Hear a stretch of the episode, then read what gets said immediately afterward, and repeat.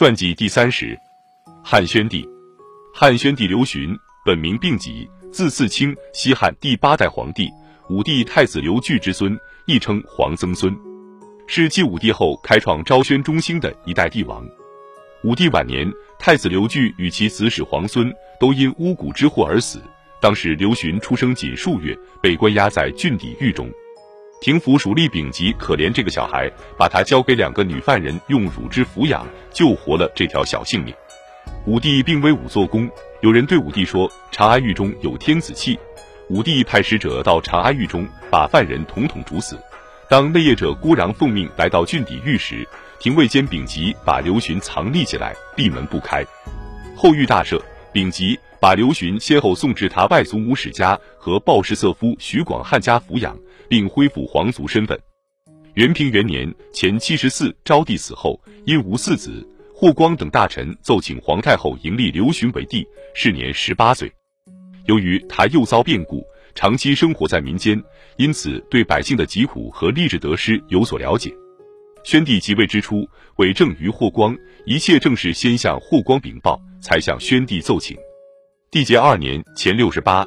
霍光死后，他开始亲理朝政，着力整顿吏治，强化皇帝威权。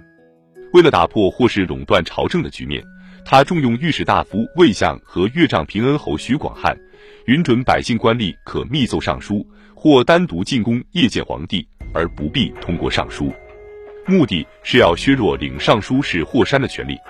他还把霍光的近期故吏纷纷调出京城，削夺他们的兵权。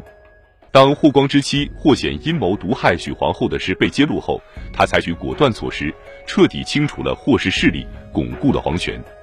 此后，他改变武帝以来重内朝轻外朝的做法，慎选丞相、御史大夫二府首长作为治国的助手，并总以御史大夫作为丞相的人选，如魏相为丞相，丙吉为御史大夫，丙吉为丞相，黄霸为御史大夫，黄霸为相。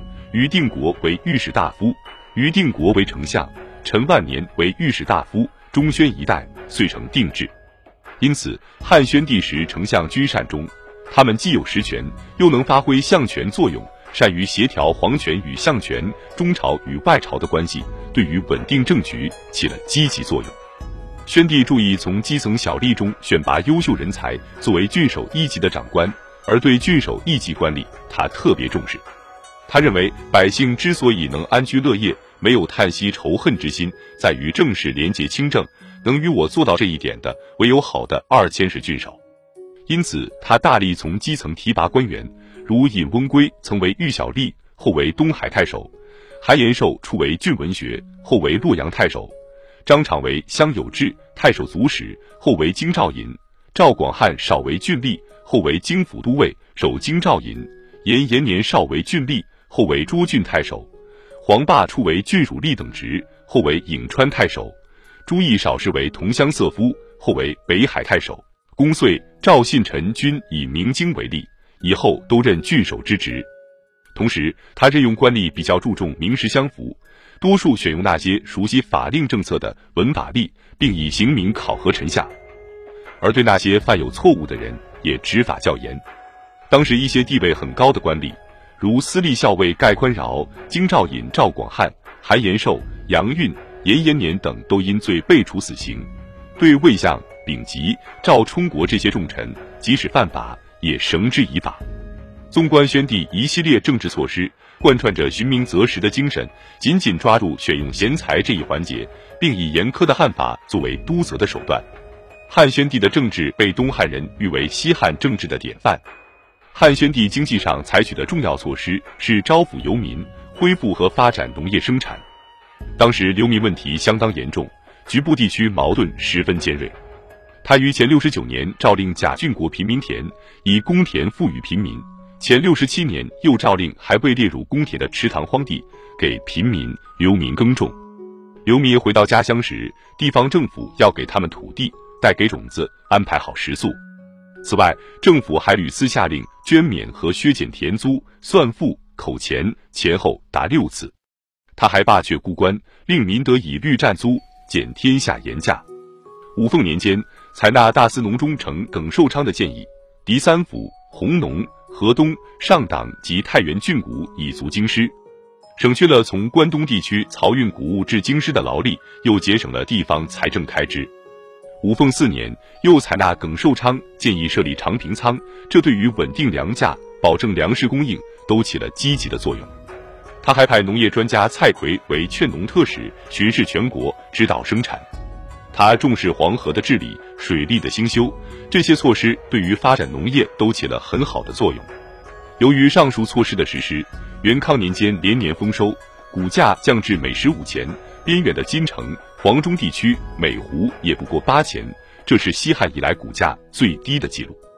宣帝尊崇儒学，于甘露三年（前五十一），赵萧望之。刘向、韦玄成、薛广德等儒生在未央宫石渠阁召开石渠阁会议，讨论五经的异同。据说在会上讨论了三十余事，最后由宣帝亲自裁定平同。经过这次会议，不是元中易增立梁丘，书增立大小夏侯，春秋增立谷梁。至宣帝末年，五经博士有十二人，增至为六百担，博士弟子达二百人。但是宣帝也好经学法律，重视申不害的学说。太子刘氏认为宣帝持行太深，建议重用儒生。被宣帝训斥道：“汉家的制度原以霸王道杂之，不能担任德教。”因此，在他统治时期，是循明择实的统治术和儒家的纲常名教相结合，是德治教化与法治相结合的一种儒法并用的政治思想体制。宣帝时期，对边疆少数民族地区有了进一步开发。统一的多民族国家得到进一步巩固。前七十二年，匈奴入侵乌孙，乌孙王向汉求救，宣帝派御史大夫田广明、度辽将军范明友、前将军韩增、后将军赵充国和云中太守田顺等五将军，分别从西河、张掖、云中、酒泉和五原出塞二千里，联合乌孙，共动用兵力二十万，对匈奴用兵。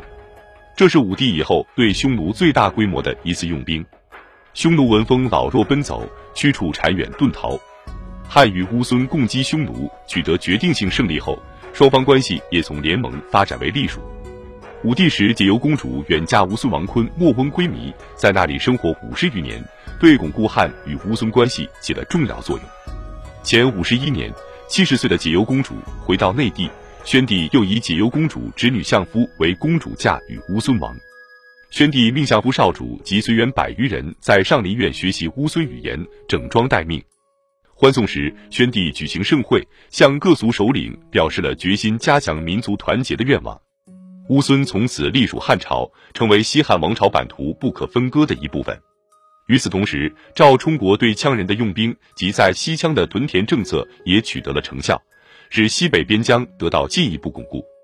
羌族是生活在今青海、西藏和甘肃西南广大地区的一个古老民族。景帝时，严种羌在首领刘和率领下归汉，西汉王朝把他们安置在陇西郡和武都郡的羌道县境内。武帝时，西羌族趁匈奴犯汉，也趁机叛汉，西汉派十万余步骑，经五六年战争才将叛乱平息。部分羌人逃往西海（今青海、盐池一带）。此时，汉王朝统治势力达到黄水流域，平羌人于黄水南岸切断了羌与匈奴的联系。宣帝缔结元康年间，西汉在对车师、匈奴用兵时，羌人蠢蠢欲动。前六十一年，七十六岁的老将赵充国受命于危难之际，迅速平定西羌的叛乱。后又批准了赵充国的屯田奏折，撤回骑兵，留步兵屯田黄忠。次年，至今城蜀国管理归附的诸羌部落，正确处理了中央政府与西羌的关系。神爵二年（前六十年），匈奴日逐王归汉，同时汉又占据了车师，并废除了匈奴在西域设立的同蒲都尉，这样使匈奴丧失了控制西域的力量，汉王朝的政令得以推行。前五十九年。汉王朝任郑吉为西域都护，全权管理西域的军政事务。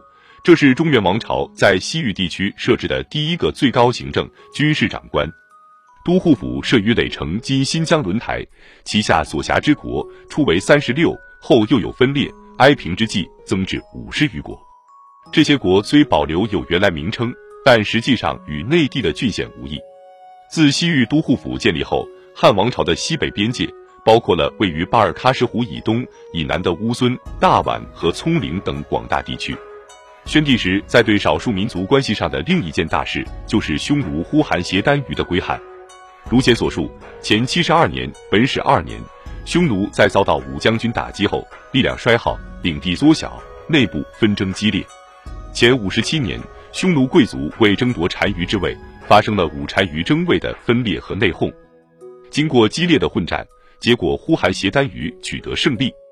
但不久，其兄左贤王忽图乌斯又在东边自立为郅支古都单于，与呼韩邪单于争夺匈奴王的最高领导权。当时郅支在北，汉朝在南，东西属部俱已瓦解。在这种危急形势下，呼韩邪单于为平定郅支、统一匈奴地区，毅然于甘露三年（前五十一）表示愿意归汉，对宣帝赞也称臣。汉宣帝对呼韩邪单于归汉予以隆重的礼遇，待以客礼，位在诸侯之上，举行了有数万少数民族参加的盛会，以示庆贺。从此确立了匈奴政权隶属于中央的政治关系。宣帝不仅在政治军事上给予支持，又前后给谷米三万四千斛，在经济上也给予大力援助。呼韩邪单于的归汉，结束了自白登之位以来汉匈两族长达一百五十余年的战争状态，从而转入了和平友好时期，密切了塞北与中原的政治、经济、文化的联系，促进了塞北与中原的统一。班固认为，汉与西域关系的加强开始于张骞，而收成于郑吉，这说明武宣时期的历史继承性。武帝的事业为宣帝所继承并发扬光大，他凭借西汉中央强大的政治经济力量，加强了各族的联系，开发了边疆，巩固了边疆，在我国各民族关系史上树立了一个光辉的里程碑。宣帝卒于黄龙元年，终年四十三岁，在位二十五年。